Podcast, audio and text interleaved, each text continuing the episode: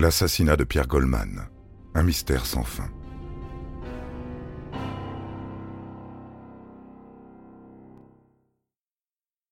En 1975, moins d'un an après son procès, Pierre Goldman écrira un livre depuis les quartiers de haute sécurité de Fresnes, publié dans la collection Combat des éditions du Seuil et intitulé Souvenirs obscurs d'un juif polonais né en France. La première partie retrace son parcours, son curriculum vitae selon ses mots. Je suis né le 22 juin 1944 à Lyon, en France, en France occupée par les nazis. Longtemps j'ai pensé que j'étais né et mort le 22 juin 1944. Ses parents, Alter Moise et Janka Sochachewska, sont deux immigrés polonais, rescapés d'un antisémitisme croissant qui revient inévitablement frapper à leur porte.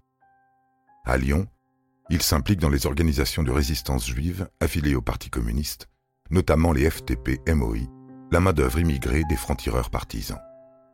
Ils participent à la lutte armée, à la propagande clandestine, cachent sous le berceau de leur enfant des tracts et des armes. De cette époque, raconte Pierre Goldman, je n'ai pas de souvenir, mais je conserve, je le sais, la marque de ce combat et j'ai erré pour en retrouver la saveur.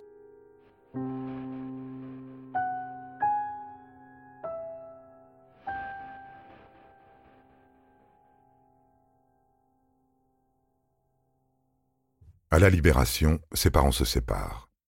Janka quitte la France pour la Pologne, veut emmener son fils. Alter, rebaptisé Goldman, profite d'une absence pour l'enlever, le garder avec lui. Il sera légitimé auprès du nouveau couple de son père, formé avec Ruth Ambrun. Naîtront de cette nouvelle union une fille et deux garçons, dont un certain Jean-Jacques Goldman en 1951. Le très célèbre chanteur Jean-Jacques Goldman est donc le demi-frère de Pierre. Pierre, lui, passe le lycée en pensionnat, indifférent à ce que l'on essaye de lui inculquer. Il a la tête ailleurs, à Varsovie, où il séjourne parfois chez sa mère, de l'autre côté de la Méditerranée, où, au début des années 60, le putsch d'Alger lui laisse brièvement espérer une invasion en métropole, une guerre civile, l'opportunité d'imiter l'héroïsme de ses parents sous l'occupation, de connaître un destin semblable à son idole, Marcel Rajman, FTP-MOI lui aussi, fusillé à vingt ans dans la forteresse du Mont Valérien. En classe de première, à Compiègne, il a l'idée avec des camarades de voler des armes et d'assassiner des sympathisants de l'OAS. Trop tard, il regrette presque, la guerre d'Algérie se termine avant que nous ne passions à l'action. À 19 ans, Pierre Goldman obtient son baccalauréat en candidat libre et s'inscrit à la Sorbonne, à Paris. Il évite les amphis, suit les cours par correspondance, vivote d'un canapé à un autre, hébergé par des copains, emprunte de l'argent et ne le rend jamais. En 1964, Membre du comité national de l'UEC, l'Union des étudiants communistes, il pratique le karaté, dirige le service d'ordre, ravi de se mesurer au groupement d'extrême droite croisé aux manifs. Dans cette lutte antifasciste dérisoire et substitutive, écrit-il, j'évite un peu des souillures de notre génération impuissante, castrée, privée d'histoire. À la fin de l'été 65, au hasard d'une fête, il est bouleversé par la culture caribéenne, sa musique, sa langue, il fallait que j'expérimente le plaisir de recevoir cette musique dans un état de péril extrême, que je l'éprouve dans une vie précisément hantée et exaltée d'une réelle menace de mort. Mon seul but désormais fut le moyen d'entrer dans une guérilla latino-américaine des Caraïbes.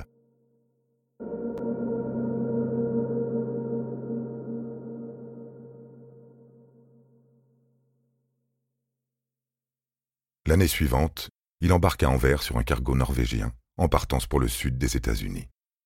À bord, il travaille comme garçon de cuisine le temps de la traversée, déserte sitôt le navire accosté en Louisiane et se fait cueillir à la frontière mexicaine.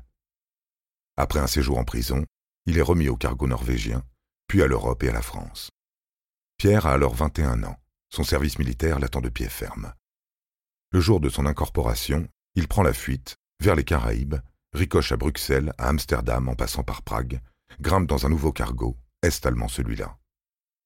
Pierre Goldman fonce à vingt nœuds, mais il manque systématiquement ses rendez-vous avec l'histoire. Il rallie Cuba en octobre 1967, à l'annonce de la mort du Che, parti distiller sa révolution en Amérique latine, capturé et exécuté en Bolivie. Au gré de ses errances et rencontres dans les rues de la Havane, il se lie à un groupe de révolutionnaires vénézuéliens qui l'avertit des dangers encourus. Aucun problème, l'aventure ne lui fait pas peur. Si désespérée fut-elle, écrit-il, pourvu qu'elle me jetât dans un affrontement authentique, historique. Dans la promesse d'un jour être missionné, Il rentre à Paris incognito et, contrairement aux renseignements glanés par la brigade criminelle auprès de ses informateurs, Pierre Goldman suit de loin les événements de mai 68, contrôlés par le gouvernement dans les limites qu'il juge trop pacifiques. Quand il suggère à des militants étudiants une lutte armée, radicalisée, prompte à provoquer une réponse militaire et donc un véritable dialogue, on le prend pour un fou. Il n'en a cure. Au mois de juin, les révolutionnaires sud-américains le recontactent. Il se procure un faux passeport et accourt au Venezuela. Il vit encore quatorze mois, période trouble, épuisante, infructueuse, fait de longues marches dans la jungle, traqué par les autorités. Il ne s'y attarde pas dans son livre. L'écrivain Michael Prazan, si. Il a consacré plusieurs livres à Pierre Goldman et rapporté dans son enquête un fait d'armes relatif à cet épisode. Le hold-up, en juin 1969, d'une banque à Puerto de la Cruz, en Espagne, le plus lucratif de l'année et dans le monde, selon la presse de l'époque.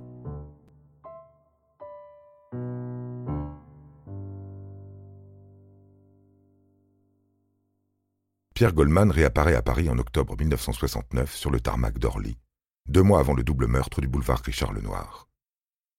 Il traîne en bagage ses désillusions, lui qui rêvait de mourir en héros sur une plage, héritier de la bravoure de ses parents. Une relation lui permet de s'installer dans un studio, rue de la Butte aux Cailles. Pierre compte sur son trésor de guerre pour vivre un an, jusqu'à ce que le Venezuela l'appelle encore. Trois semaines lui suffisent à dilapider l'argent, dans des cadeaux, dans des fêtes en boîte de nuit, et des bras de prostituées. À sec, insoumis, condamné à un an de prison par contumace, la clandestinité le pousse à fomenter des agressions. Il se procure des armes, FNR Stahl puis P-38, se lance en quête de complices. Ses amis, anciens militants de l'UEC, le regardent comme un extraterrestre. Des malfrats antillais lui répondent que le jeu n'en vaut pas la chandelle. Alors il commence seul, braque le couple de pharmaciens rue Ernest et Henri Roussel, puis à plusieurs les boutiques VOG et le payeur de la CAF. D'autres plans sont envisagés, tels ce hold-up au domicile du psychanalyste et psychiatre Jacques Lacan.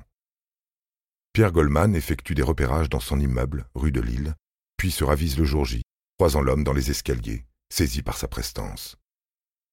Entre-temps, Simone Delaunay et Janine Aubert sont tuées boulevard Richard Lenoir. La coïncidence des dates, la similarité du mode opératoire, la ressemblance avec le portrait que les témoins ont fourni. Tout pousse l'instruction durant les quatre prochaines années à accumuler les charges contre Pierre Goldman, en dépit de ses dénégations répétées. Il est attendu le 9 décembre 1974 aux Assises de Paris, où l'ombre de la peine capitale plane.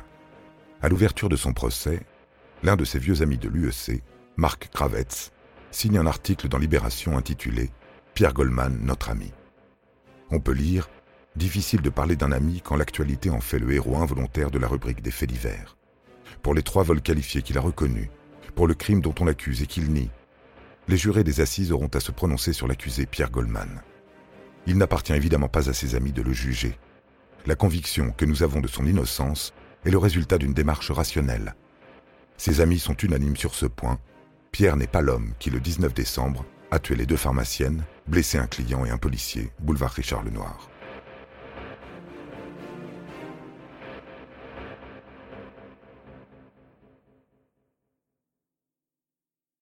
Ils sont nombreux à être venus le soutenir. Depuis le box, Pierre Goldman aperçoit les têtes de ses anciens camarades du quartier latin, celle, remarquée, de l'actrice Simone Signoret. En ouverture, André Braunschweig, président de la Cour, énonce le curriculum vitae de l'accusé, extrait du renvoi de la chambre d'accusation. Il est considéré par ses proches et ses camarades comme très intelligent, mais exalté, contestataire et violent, replié sur lui-même et en révolte permanente avec la société et la famille. Les experts psychiatres ont, eux, constaté une personnalité fragile connaissant, citons, des périodes subnormales séparées par des accès paroxystiques. En raison de sa fragilité, il peut être dangereux dans une certaine mesure. Un courrier du directeur des prisons de Fresnes nuance le tout, rapporte la conduite digne du détenu lors de son incarcération, son obtention d'une licence de lettres, d'une maîtrise d'espagnol, les cours bénévoles qu'il a donnés aux codétenus, son appel au calme lors d'une révolte pénitentiaire l'été dernier. Il y a une dernière lettre à lire, rédigée par Pierre Goldman, adressée à ses avocats peu avant le procès. J'ai décidé de ne faire citer aucun témoin pour ma défense. D'une part, je considère que ma totale innocence est évidente pour qui considère cette affaire en profondeur. En conséquence, je compte me présenter avec cette seule innocence, sans aucun des moyens utilisés traditionnellement dans ce genre de procès, et qui en augmente la pompe, l'aspect théâtral, toute chose qui me répugne. Je suis innocent parce que je suis innocent, et non parce que diverses personnes viendraient souligner tel trait de mon caractère, de mon comportement, etc.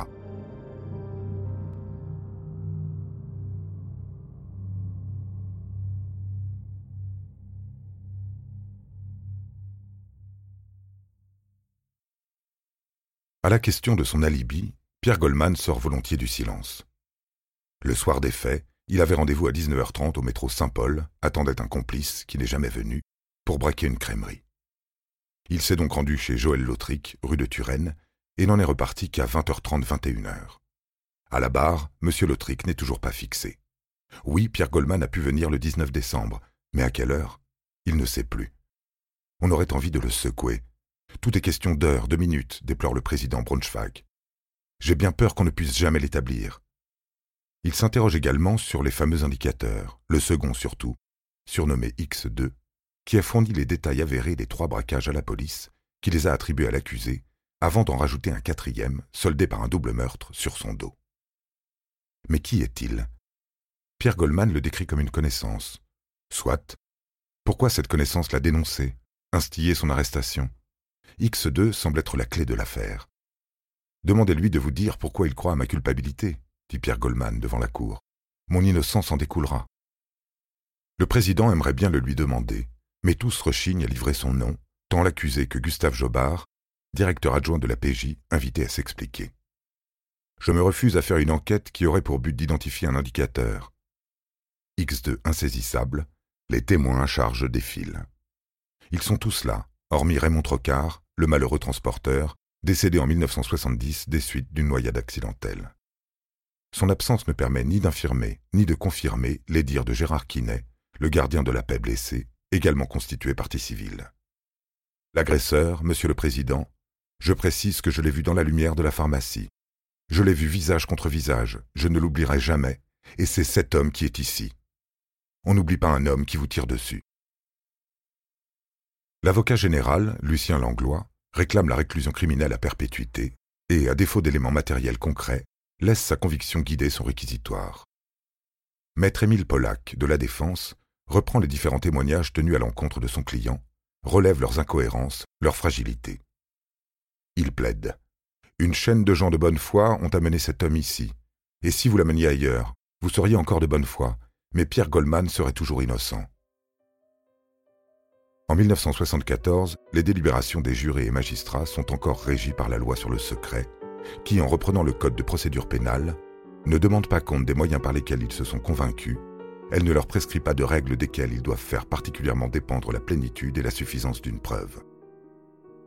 Le 14 décembre, une colère noire déchaîne le public. Pierre Goldman, bénéficiant de circonstances atténuantes, est condamné à la prison à vie. Juré assassin, entend-on crier, raciste, Innocent. Après l'orage, l'audience civile débute dans un prétoire déserté. À cet instant, à l'intention de l'avocat général, Pierre Goldman tient cette phrase lourde de sens. L'absurdité de cette sentence est d'être parfaitement conforme à mon destin, à mon aptitude fondamentale à être accusé.